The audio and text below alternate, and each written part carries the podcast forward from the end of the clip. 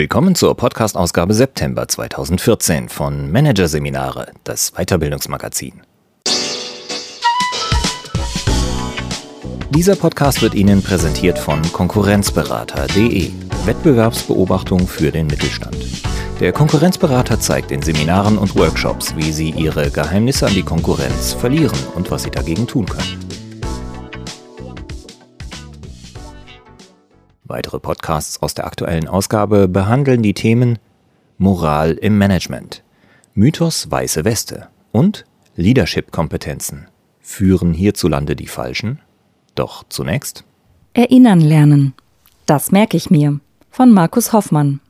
Und drittens, äh, Moment, wo steht's denn? Hm, hallo Frau, wie, wie geht's Ihnen? Na, Sie wissen schon das Dingsbums-Konzept. Eigentlich wissen wir es, doch im entscheidenden Moment fällt es uns nicht ein. Wie Informationen so im Gedächtnis abgelegt werden, dass wir sie jederzeit abrufen können. Hier ein Kurzüberblick des Artikels. Souveräner und selbstsicherer. Der Mehrwert des Merkens. Schlagwörter reichen, warum wir das Erinnern zunehmend verlernen. Logik und Listen, wie sich Zahlen und Ziffernfolgen merken lassen. Eins wie Einhorn, Begriffe als Bilder merken. Merkwürdiger Merkfehler, wie der aussichtsreichste US-Präsidentschaftskandidat in Vergessenheit geraten ist. Und Heilig sei mein Name, warum man sich Namen unbedingt merken sollte. Sie hören gleich zehn Begriffe. Stellen Sie sich vor, Sie müssten einen Vortrag halten, in dem diese die Schlüsselwörter bilden, oder dass es sich um die Eckpunkte einer Kundenpräsentation handelt. Versuchen Sie, sich alle Begriffe einzuprägen. Lassen Sie sich für jeden einzelnen maximal drei bis vier Sekunden Zeit. Buch, Grillhähnchen, Werkzeugkasten, Wagenheber, Zugspitze, Wasserstoffperoxid, Kindergarten, Feuerlöscher, Energiesparlampe, Mikrofon. Und nun zählen Sie aus der Erinnerung die zehn Begriffe an Ihren Fingern ab.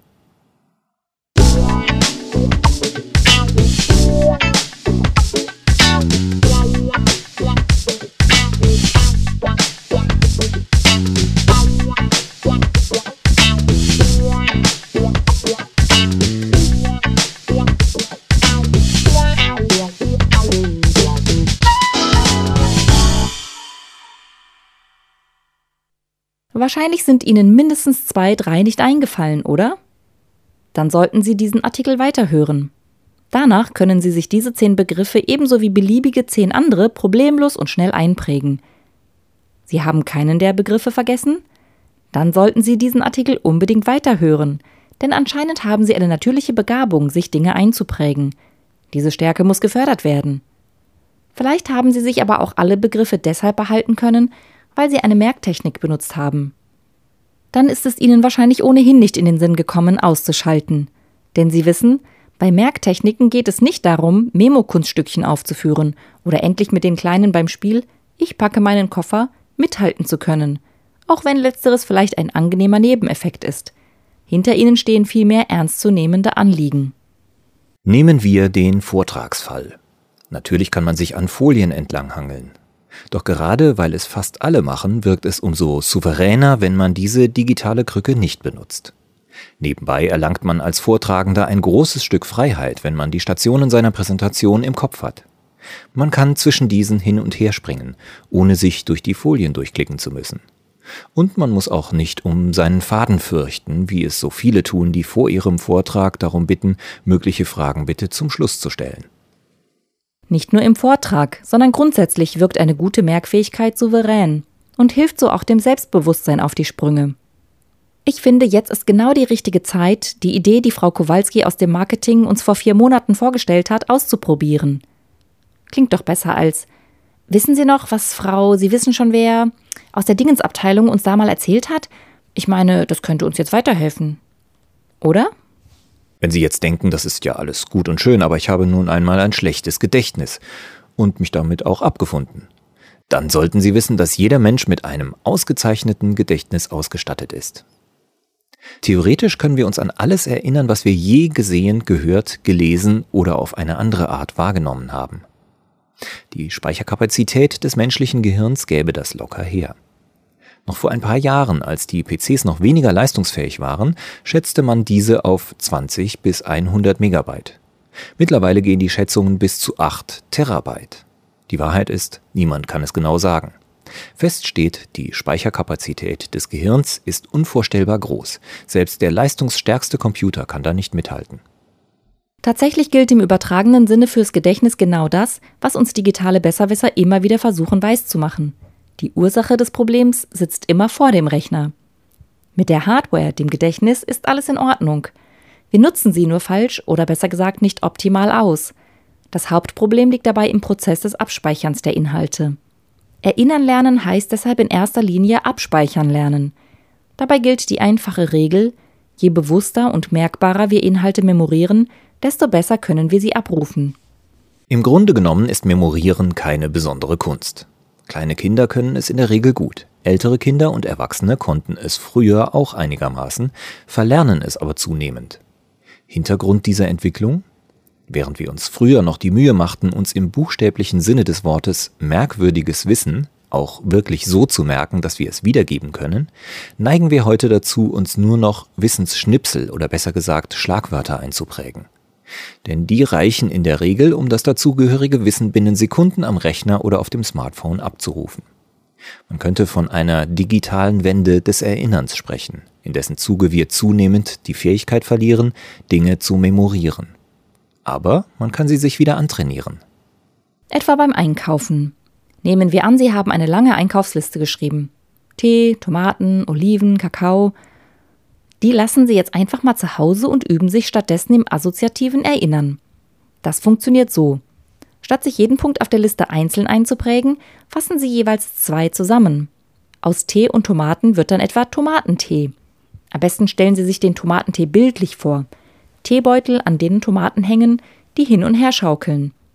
Bilder kann sich das Gehirn besser merken als Begriffe. Bilder, die in Bewegung sind, merkt es sich besonders gut – und aus den Oliven und dem Kakao werden, klar, Kakaooliven. Oliven, die mit einer pudrigen Kakaomasse ummantelt sind, oder besser noch, um Bewegung ins Bild zu kriegen, Oliven, die mit Kakaopulver bestreut werden. Assoziatives Erinnern kann man sich angewöhnen. Wenn man diese Merktechnik immer wieder einmal nutzt, fängt das Gehirn recht bald an, dem vorgegebenen Weg auch ohne willentlichen Impuls zu folgen. Einfacher ausgedrückt, es verknüpft merkwürdige Inhalte miteinander und speichert sie als gut merkbare Bilder ab. Das assoziative Erinnern geht einem dann gut von der Hand oder besser gesagt vom Hirn. Ähnliches gilt fürs Erinnern mit der Logikbrücke. Je öfter man über diese geht, um sich Dinge einzuprägen, desto mehr Logikbrücken wird man überall entdecken. Sagt Ihnen etwa eine Bekannte, Ihre Telefonnummer sei 135246, so werden Sie den logischen Zusammenhang schnell erkennen – es sind die Zahlen von 1 bis 6, zunächst die ungeraden, dann die geraden. Die logische Brücke ist nicht immer so leicht zu entdecken. Einmal entdeckt ist es aber leicht, sie immer wieder zu nutzen. Erkennen Sie die logische Brücke bei diesen drei zentralen Daten in Martin Luthers Leben? 1483 wurde er geboren, 1517 schlug er die Thesen an, 1534 erschien die Bibel erstmals auf Deutsch. Es ist die Zahl 17, 17 Jahre vor 1500 wird Luther geboren. 17 Jahre nach 1500 schlägt er seine Thesen an. Noch einmal 17 Jahre später erscheint die erste deutsche Bibel. Unser Geist jubelt, wenn er solche Logik erkennt und lässt das dazugehörige Wissen fast nie wieder laufen. Grundsätzlich lassen sich Zahlen schwerer merken als Gegenstände, weil sie abstrakt sind und wir normalerweise keine konkreten Bilder zu ihnen im Kopf haben. Doch das lässt sich ändern etwa indem man sich die Einhornliste einprägt. In dieser ist jede Ziffer in ein Bild übersetzt. Die Null ist ein Ei. Die Null sieht einfach aus wie ein Ei. Die Eins ist ein Einhorn. Darin kommt die Zahl ja schon vor. Wenn Sie die Liste ein paar Mal genutzt haben, dann können Sie gar nicht mehr anders, als bei Eins an ein Einhorn zu denken. Die Zwei ist eine Medaille, die ja bekanntlich zwei Seiten hat. Die Drei wird durch ein Dreirad symbolisiert, weil das ja drei Räder hat. Die 4 ist durch einen Tisch dargestellt. Warum? Klar, weil er vier Beine hat. Die 5 ist eine Hand mit fünf Fingern. Die 6 wird durch ein Sixpack dargestellt, weil dieses ja aus sechs Flaschen besteht. Gerne können Sie hier auch an einen männlichen oder weiblichen Sixpack denken. Die 7 ist ein Zwerg. Logisch, wegen Schneewittchens sieben Zwergen. Die 8 ist eine Achterbahn, da ist die Zahl ja auch schon enthalten. Die 9 ist ein Schwein, weil die Zahl an dessen Ringelschwänzchen erinnert. Die 10 ist eine Bibel wegen den zehn Geboten. Gehen wir die Einhornliste noch einmal durch. 1. Einhorn. 2. Medaille. 3. Dreirad. 4. Tisch. 5. Hand. 6. Sixpack. 7. Zwerg. 8. Achterbahn. 9. Schwein. 10. Bibel. Die Liste dürfte jetzt sitzen. Wie aber wendet man sie an? Ganz einfach. Wenn Sie sich eine Ziffernfolge merken wollen, dann nehmen Sie die Symbolworte für die einzelnen Ziffern und bilden aus diesen eine fantasievolle Minigeschichte, die mit dem Merkgegenstand beginnt. Ein Beispiel? Sie wollen sich die PIN für Ihre Bankkarte einprägen, also zum Beispiel 7259. Ihre Geschichte könnte dann etwa so lauten. Auf der Bankkarte tanzt ein Zwerg, die 7. Er hält eine Medaille, die 2, in der Hand, 5, die er gerade gewonnen hat. Schwein gehabt, 9. Oder Sie wollen sich die Prüfnummer Ihrer Kreditkarte merken, 781. Dann könnte die Geschichte lauten, mit seiner Kreditkarte kauft sich der Zwerg ein Ticket für die Achterbahn, die von einem Einhorn gezogen wird. Die Einhornliste ist ein ultimatives Merktool, das sich nicht nur fürs Einprägen von Zahlen, sondern auch fürs Memorieren von Begriffen nutzen lässt. Sie wird dann zu einem sogenannten mentalen Briefkasten. Dazu wird jedes Wort nacheinander mit den Begriffen der Einhornliste auf möglichst übertriebene, groteske, witzige, schmerzhafte oder erotische Art und Weise verknüpft. Zurück zu den zehn Begriffen vom Textanfang, von denen Sie jetzt wahrscheinlich maximal noch fünf im Kopf haben, ganz zu schweigen von der richtigen Reihenfolge. Das wird sich gleich ändern. Erstens Buch. Ein Einhorn spießt mit seinem Horn ein Buch auf. Zweitens Grillhähnchen. Weil es so gut geschmeckt hat, hänge ich dem abgenagten Grillhähnchen eine Medaille um. Drittens Werkzeugkasten. Das Dreirad meines Sohnes ist kaputt. Ich hole den Werkzeugkasten, um es zu reparieren. Viertens Wagenheber. Ich fahre mit dem Wagenheber unter den schweren Tisch aus Granit, um ihn anzuheben. Fünftens Zugspitze. Ich besteige die Zugspitze und umgreife mit beiden Händen das Gipfelkreuz. Sechstens Wasserstoffperoxid. Im Sixpack war kein Bier, sondern Wasserstoffperoxid. Als ich alle Flaschen ausgetrunken hatte, wurden meine Haare blond. Siebtens Kindergarten. Die Zwerge gehen natürlich alle noch in den Kindergarten. Achtens Feuerlöscher. Die Achterbahn brennt lichterloh, ich halte mit dem Feuerlöscher drauf. Neuntens Energiesparlampe. In die Nasenlöcher des Schweins drehe ich Energiesparlampen hinein. Wenn ich an dem Ringelschwänzchen drehe, fangen die Lampen an zu leuchten. Zehntens Mikrofon. Jesus holt ein Mikrofon aus der Bibel, damit man ihn bei der Bergpredigt besser verstehen kann.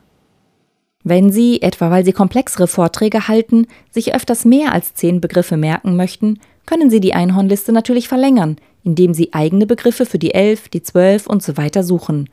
Und je besser Sie Ihre Liste dann im Kopf haben, desto mehr Freiheit werden Sie beim Vortrag spüren. Das besagte Springen zwischen den Sinnabschnitten wird zum Kinderspiel. Wenn Sie etwa bei Punkt 7 aufgrund einer Zwischenfrage kurz zu Punkt 2 zurückkehren, behalten Sie einfach im Hinterkopf, dass Sie bis zum Zwerg gekommen waren. Natürlich sind die Begriffe gerade im Business-Kontext nicht immer so klar und damit auf Anhieb so einfach als Bild einprägsam wie ein Grillhähnchen oder ein Werkzeugkasten.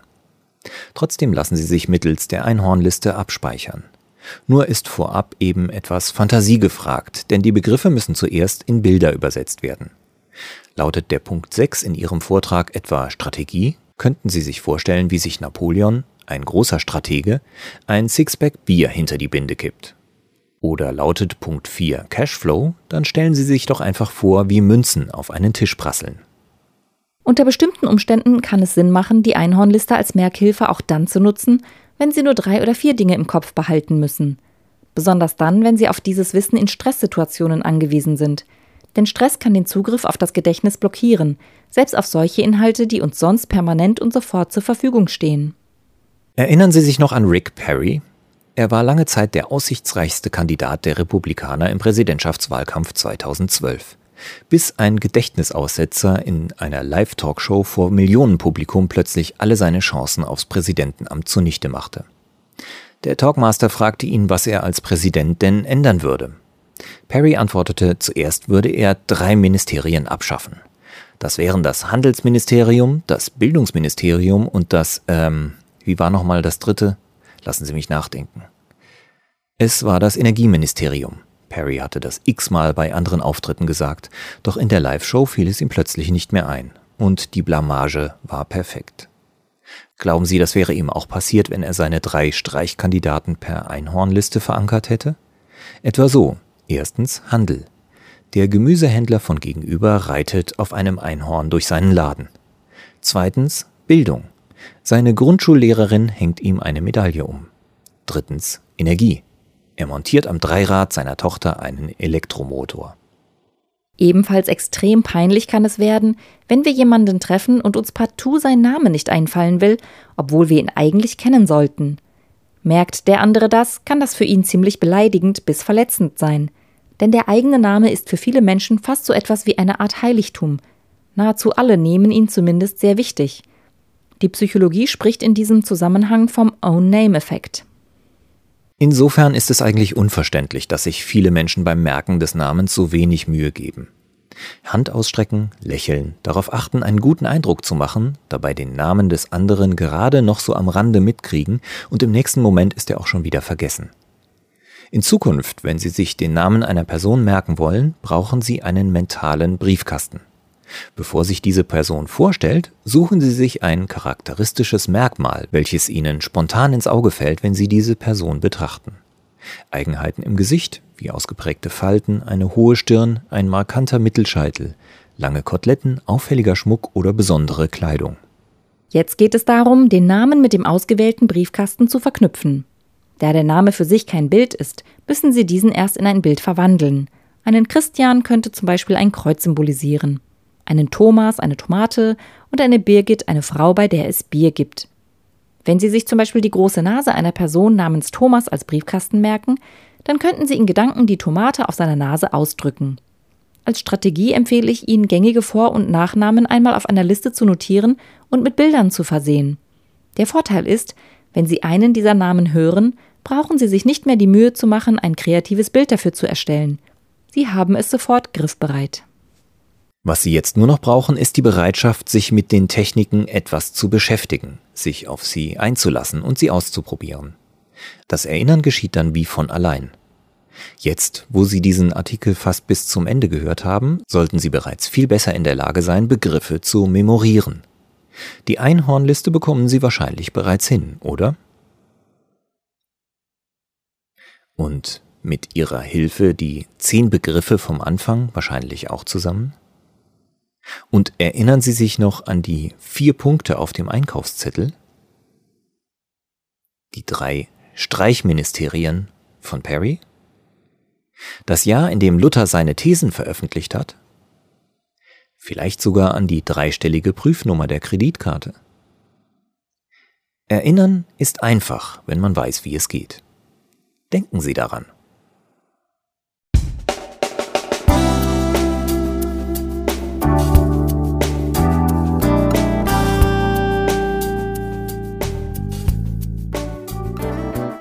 Sie hörten den Artikel Erinnern lernen. Das merke ich mir. Von Markus Hoffmann. Aus der Ausgabe September 2014 von Managerseminare. Produziert von Voiceletter. Weitere Podcasts aus der aktuellen Ausgabe behandeln die Themen Moral im Management, Mythos weiße Weste und Leadership-Kompetenzen. Führen hierzulande die Falschen? Weitere interessante Inhalte finden Sie auf der Homepage unter managerseminare.de und im Newsblog unter managerseminare.de/blog.